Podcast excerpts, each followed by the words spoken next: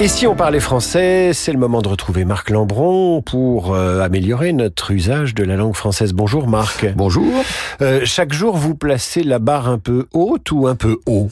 Alors ça c'est intéressant parce que le mot haut euh, peut être adjectif ou adverbe. Alors quand il est adjectif, il est variable évidemment et il prend le genre et le nombre d'ailleurs du nom auquel il se rapporte. C'est-à-dire on dit simplement les marches sont trop hautes, une table haute de haute montagne. Mais quand il est adverbe, euh, il est alors invariable. Et on dira, le jury a placé la barre un peu haut.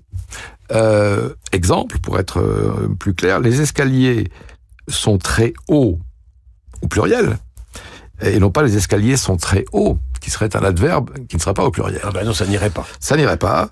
Euh, le sauteur a demandé que la barre soit placée 5 cm plus haut et non pas que la barre soit placée 5 cm plus haute. Et donc, on dit la barre est un peu haut. Euh, on dit non, on dit la barre est un peu haute. Ah. Euh, la barre est non, ça c'est adjectif. Mais euh, placer la barre trop haut, c'est un adverbe.